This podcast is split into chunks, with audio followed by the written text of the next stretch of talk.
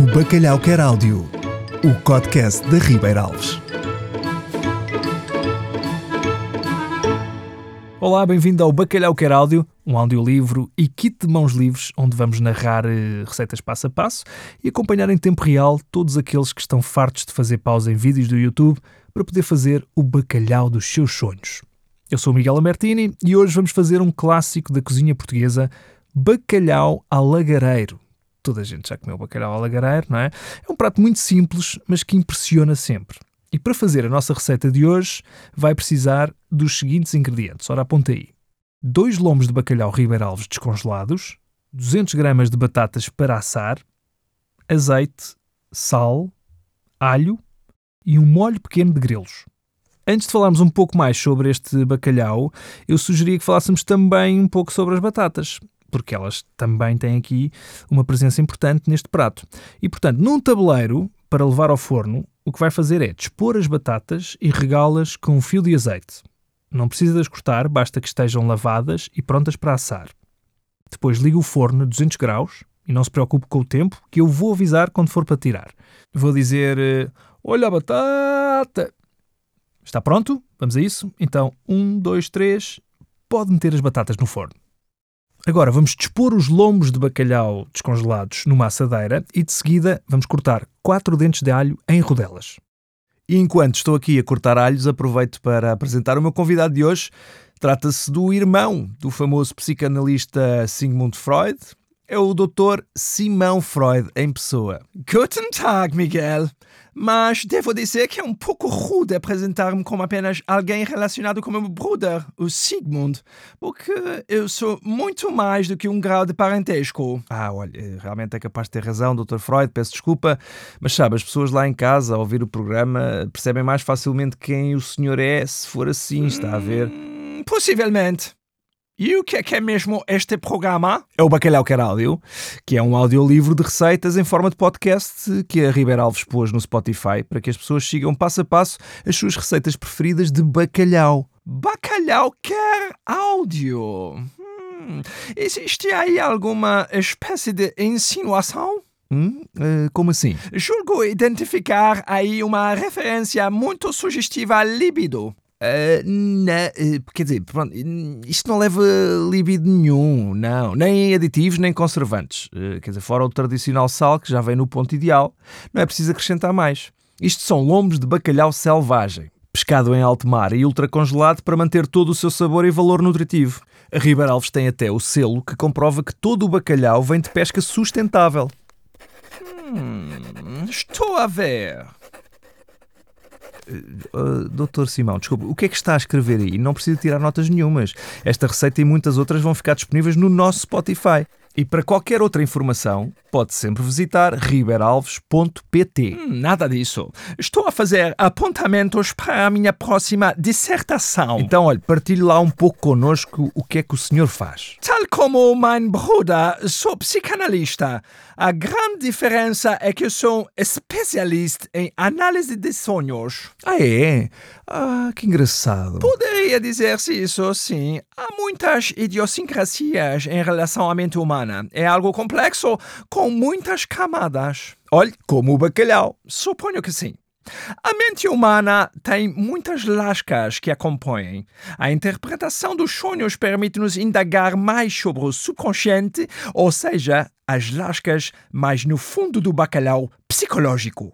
É aquilo que faz de nós o que somos, mas que nem nós sabemos sobre nós mesmos. A psicanálise estuda essas incógnitas e dá uma garrafada na psique humana. Ah, sim, sim, já ouvi falar. Coisas que fazemos que nem nós sabemos porque as fazemos, não é? Mas há uma razão escondida para elas, certo? Exactamente! Falando dentro das nossas analogias culinárias, imagine que interpretar sonhos em psicanálise é como demolhar o bacalhau. É assim que se revela o seu verdadeiro sabor e se tira proveito da sua cura. Hum, quer dizer, não é bem, até porque os lombos ribeiralves já vêm demolhados e no ponto de sal ideal. Assim fica tudo mais prático. Se fosse para cozer o bacalhau, não era preciso descongelar. Bastava colocá-los num tacho e deixar levantar fervura. Depois de a água começar a ferver, é contar 10 minutos e estão prontos. Mas como nesta receita em concreto vamos saltar a cozedura e colocá-los diretamente no forno, basta deixar descongelar, retirar a água em excesso com um pouco de papel absorvente e está pronto a cozinhar. Bom, parece-me que talvez não estejamos a falar a mesma sunga. Desculpe, uh, quem é que está de sunga? Sunga! Sunga é língua. Não estamos a falar a mesma língua. Ah, ah, ah, ah. Ironia! Talvez seja mais fácil se passarmos da teoria à prática. Gostaria que eu analisasse um sonho seu, Miguel? Uh, na verdade, não, mas uh, ok, já que aí está, vamos a isso. Olha, quando eu tinha para aí seis anos, o meu sonho era ser cão-polícia quando fosse grande. Mas depois, pronto, percebi que. Nine! Nine! Nine! Nine! Então, está tá tudo bem, magoou-se. É quem está a cortar o alho sou eu. Uh, Sente-se bem? Nine! Nine significa, como você diz, não. Não estou a falar desse tipo de sonhos. O Miguel está a falar de aspirações. Eu interpreto os sonhos que acontecem quando as pessoas fazem, como se diz, um, fazer oh oh. Ah, tá bom, ok. Tipo quando sonhamos que estamos, por exemplo, a voar? Por exemplo. Então, mas sonhar que voamos significa sempre a mesma coisa, não é? Que gostávamos de poder voar. Não necessariamente. Depende da relação que a pessoa tem com o voar e aquilo que sente durante o sonho. Se for uma experiência prazerosa, voar pode ser simbólico de uma sensação de liberdade. A procura humana pela quebra das amarras naturais que nos prendem à sociedade. Fugir da sua vida corrente pode ser o seu desejo mais íntimo, mas voar pode também ser uma experiência de descontrolo em que a pessoa não consegue comandar o seu caminho. Ah, sim, sim, já me aconteceu. Fico a parar no ar e a dar braçadas tipo Michael Phelps, mas sem sair do sítio. E yeah. a frustração torna sonho em pesadelo. Voar também pode sinalizar ansiedade uma vontade de escapar do mundo real, mas não ter as ferramentas necessárias para tal. É sintomático de alguém insatisfeito com seus presentes condições de vida sob altas pressões sociais que impactam a sua mente. Uhum. Sim, sim, sim, estou a ver. Estou sim, senhor. Olha, a conversa está interessante, mas dê-me só um instante que eu acabei de cortar o alho. E por falar em alho, Vamos então distribuir os dentes de alho por cima do bacalhau e de seguida regá-los com azeite. Quando eu avisar, vai passar o tabuleiro das batatas para o andar de baixo do forno e meter este segundo tabuleiro com os lombos no andar de cima. Ui, que isto vai ficar mesmo uma maravilha. É que já me estou a lambuzar todo. Você tem uma fixação oral pela comida? Então não. Já comeu bacalhau ao lagareiro? Hum, nunca provei. Então, quando provar, já falamos, para ver se não fica também com uma fixação. Mas ainda temos mais um tempinho para conversar. Entretanto, o Dr. Freud fala-nos um pouco mais sobre o reino dos sonhos. Qual é, assim, um dos factos mais interessantes que podemos aprender? Bom, quando dormimos, o nosso cérebro passa por diferentes fases. É quando chegamos à fase de sono mais profundo que os sonhos acontecem. A esta fase chama-se REM ah, como a banda, gosto muito, por acaso gosto. O meu álbum favorito é o Automatic for the People, o que tem aquela que é o Everybody Hurts. É muito bonito. É, como a banda, mas nada a ver. REM vem do inglês Rapid Eye Movement e que significa movimentos rápidos dos olhos. Isto porque os estímulos visuais dos sonhos fazem com que movamos os nossos olhos como se estivéssemos de facto a ver cenários reais. Curioso como a mente é facilmente iludida, não é? Ah, que interessante. Então, e pessoas que nasceram sem poder ver? Não sonham, não é? Disparate! Claro que sonham! Mas com mais ênfase noutros aspectos sensoriais, como o som, cheiros e o tato. Uma coisa que, olha, falta a muita gente. Pronto, pronto, calma, já percebi. Então, e outra pergunta que pode também ser disparatada: só os seres humanos é que sonham? Nine. Os animais também sonham. Infelizmente, ainda não nos disseram sobre o quê. Mas já deve ter visto um cão a dormir, correto? Já, já, então não. Uma ex-namorada minha até tinha um fofíssimo, um shih tzu, era tão engraçado. Então, e alguma vez observou que, a meio do sono, ele começa a mexer as patinhas? Sim, sim, assim a mexê-las como se estivesse a correr tão amoroso, não é? Mais do que amoroso, é fascinante. É que a ponte de Varolho no rombencéfalo... Uh, desculpa interromper, onde é que fica essa ponte e quem é o Ruben? Ou isso é alemão outra vez? Não, é anatomia. Faz parte do sistema nervoso e ele é responsável por paralisar os músculos durante o sono. Só que não funciona tão bem em cães, principalmente quando são cachorrinhos ou mais velhotes. Ah, ok. É isso que acontece também com os sonâmbulos? Mais ou menos.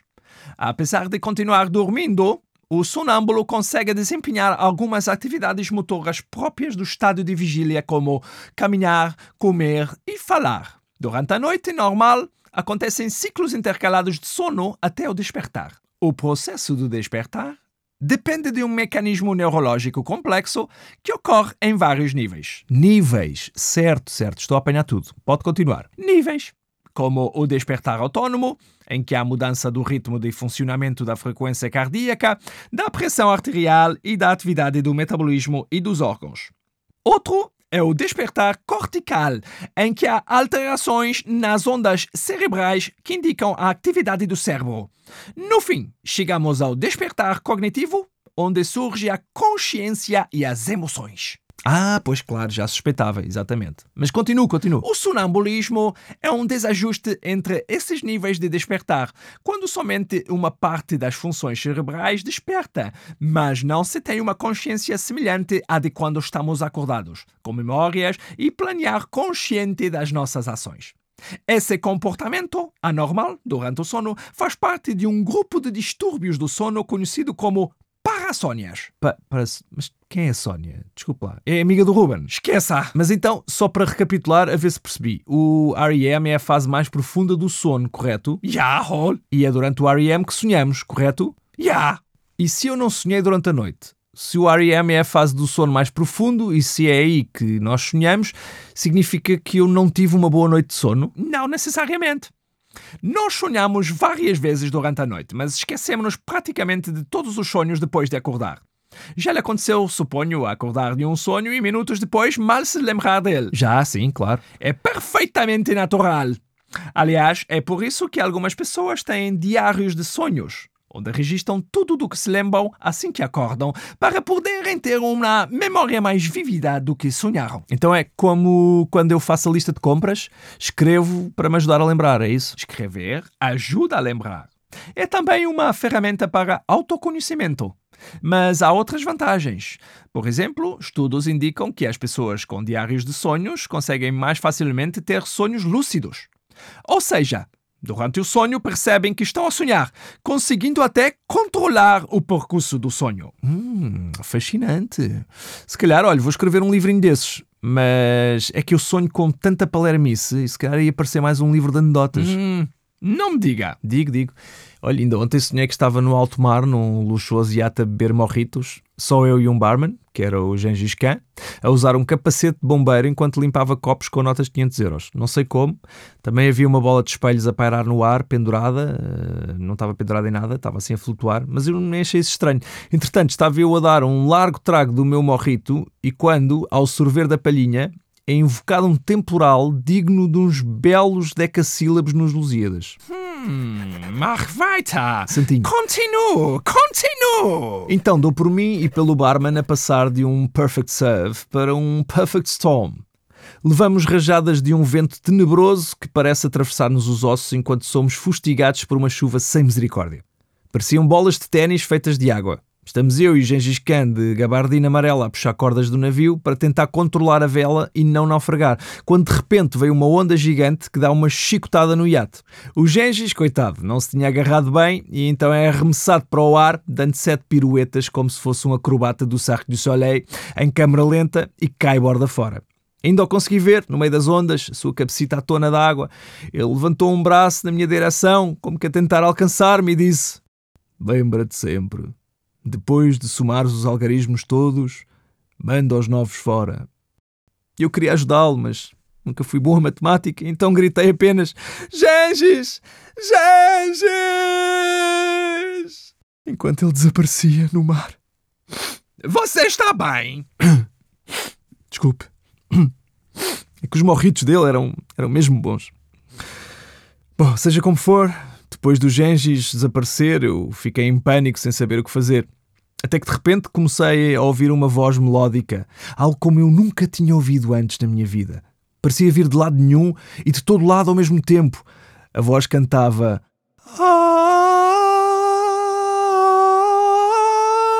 Oh, peraí, se calhar era mais.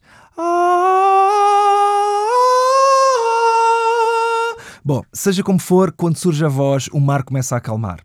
Enrompe o sol por entre as nuvens cinzentas e ao fundo vejo umas rochas. E nessas rochas, uma sereia alhau. Metade sereia, metade bacalhau. Uh, quer dizer, metade mulher e metade bacalhau. Metade mulher, metade. Bom, você entende, não é? Ah. Perguntei-lhe se tinha sido ela que tinha feito desaparecer a tempestade, salvando uma vida. E ela respondeu-me que se chamava Rogéria Cristina e começou a dançar a Macarena. Daí aconteceu uma chuva de lomos de bacalhau do Atlântico ultracongelados com nove meses de cura portuguesa. Apanha com uma tola e. Foi aí que acordei. Estou a ver. Engraçado que geralmente as pessoas não têm pachorra para ouvir os sonhos das outras, mas o doutor gosta, não é? Sabe, é a minha profissão. Ah, então não gosta? Ja, voll. Gosto. Mas mais que gostar, sou um especialista. Pronto, mas ainda bem, então. Eu não quero ser maçudo, é que às vezes é um bocado constrangedor, está a haver aquelas situações em que sonhamos com alguém e é tudo perfeitamente inocente, mas também não podemos chegar ao pé da pessoa e dizer: Olha, uh, esta noite sonhei contigo, tinhas cinco braços e nenhum deles onde pensavas. Éramos caça-fantasmas, mas tivemos de ir ao veterinário porque o teu Shih Tzu teve um acidente a fazer patinagem artística nos Jogos Olímpicos de Marte é que basta isto para as pessoas fazerem logo uma cara estranha. Não é? é uma parvoíce. Ainda bem que há pessoas como o doutor que conseguem olhar para isto de forma profissional. É, ah, eu sei. A mente tem de facto coisas bizarras. Diga-me, doutor, o que acha que significa este sonho? O do Shih Tzu a patinar em Marte? Não, não. O da sereia a fazer a Macarena. Significa que você precisa de algum acompanhamento. Qual acompanhamento? Então eu já tenho as batatas no forno, homem. Não seja impaciente. Vá, diga lá o que é que acha que o sonho significa. Significa que eu vou ser rico e ter um iate? É uma premonição? Se sim, diga já, que ainda tenho tempo de ir eh, um instantinho apostar ali no Euro Milhões e voltar. Não seja idiota!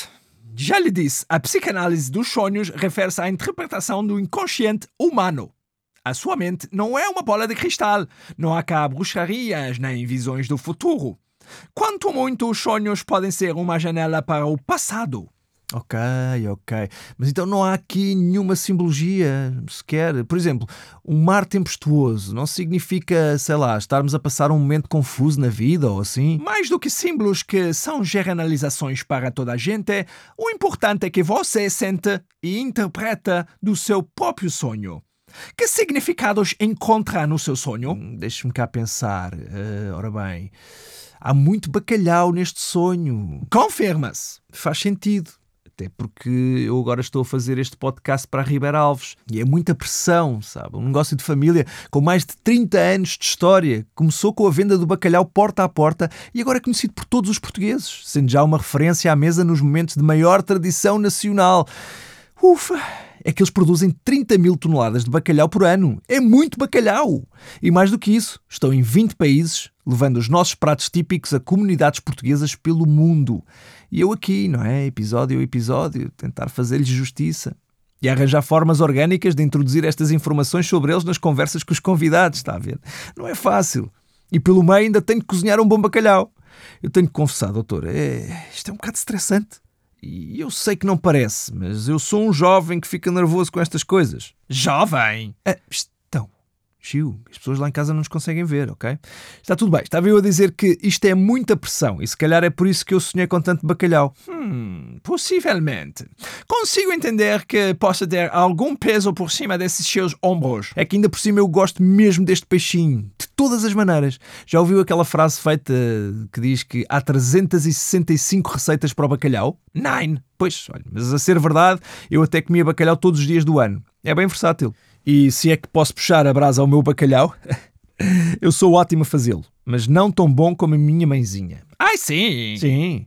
Ninguém cozinha tão bem como a minha mãe, então. Os pratinhos da mamã são outra coisa, não é? Ah, Fale-me mais sobre a sua mãe. Epá, então, isso não é mais que o seu irmão? Hum, talvez tenha razão. Deixar-me-ei ficar com o estudo dos sonhos. E este cheirinho, que também é um sonho. Olha a batata! Cá está, tocou o nosso alarme, portanto está na hora do próximo passo, que é fazer o quê? Passar o tabuleiro das batatas para o andar de baixo do forno e meter este segundo tabuleiro com os lombos no andar de cima. Não desliga o forno, porque ainda vai cozinhar mais 15 minutinhos. E agora, enquanto os dois tabuleiros já estão no forno, vamos ao próximo passo, que é o quê? Cortar mais três dentes de alho às rodelas e colocá-los numa frigideira. De seguida, vamos acrescentar um pouco de azeite e ligar o lume bem forte. Quando o azeite começar a ferver, vamos acrescentar os grelos. Deixe ferver um pouco mais e depois reserve enquanto esperamos que o bacalhau e as batatas fiquem prontos. Passados os 15 minutos, é só retirar os tabuleiros do forno e servir. Coloque primeiro num prato o bacalhau, seguido das batatas. Para finalizar, rega o prato com o azeite e o alho que ferveu na frigideira e está feito o bacalhau ao lagareiro. Foi muito bom cozinhar consigo, como sempre, quase tão bom como o seu bacalhau ao lagareiro. Se achar que ele está digno de uma fotografia, partilhe connosco nas suas redes sociais, identificando com a arroba bacalhau underscore ou então use o hashtag o bacalhau para nós provarmos o seu bacalhau. Bom apetite! Até à próxima!